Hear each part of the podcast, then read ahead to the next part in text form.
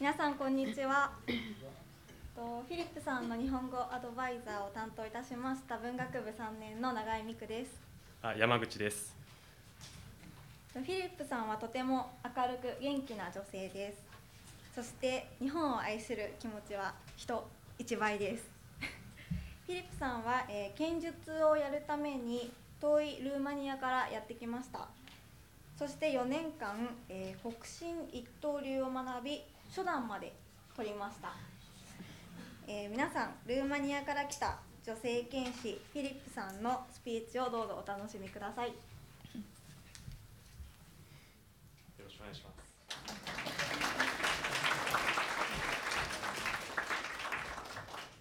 それではルーマニアからの留学生経営学研究科2年フィリップ・ルクサンドラさんによるスピーチで演題は剣術と侍の心です。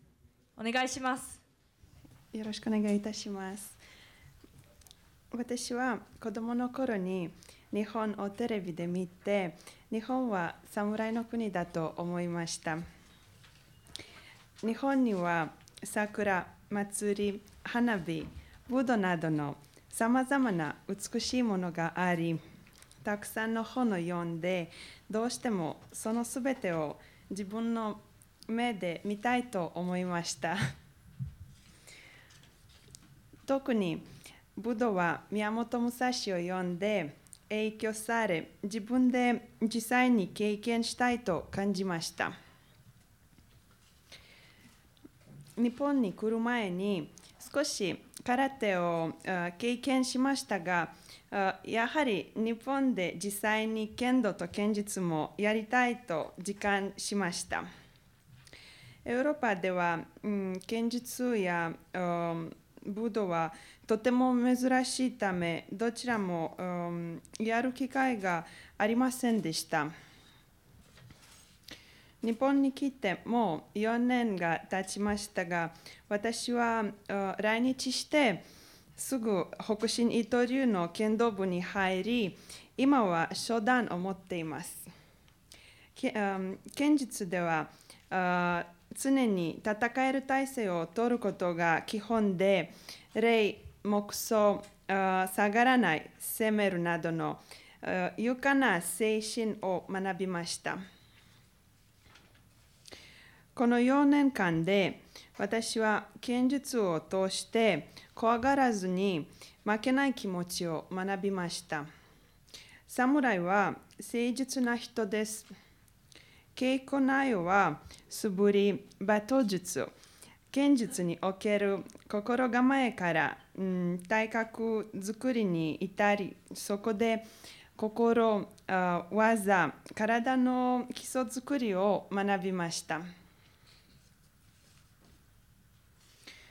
剣術を稽古する利点は、体力を鍛えること、心に余裕ができること、忍耐力が身につくこと、物を大切にする心ができることなどがあります。最近、日本ではさまざまなことがありました。昨年の、うん、3月11日には地震による津波や原原発事故で、うん、多くの人が家や家族、うん、友人も失いました。そしてそれによる経済の混乱は多くの人の仕事を、うん、奪いました。きっと日本人の皆さんは大きな不安を抱えていることでしょ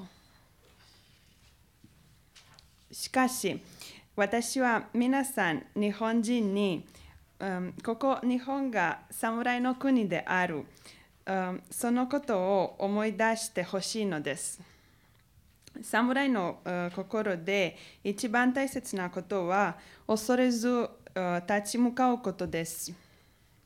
私は皆さんが侍のようにこの大きな困難に立ち向かい傷ついた日本を直しそしてより美しい国を作ることを信じています。ご清聴ありがとうございました。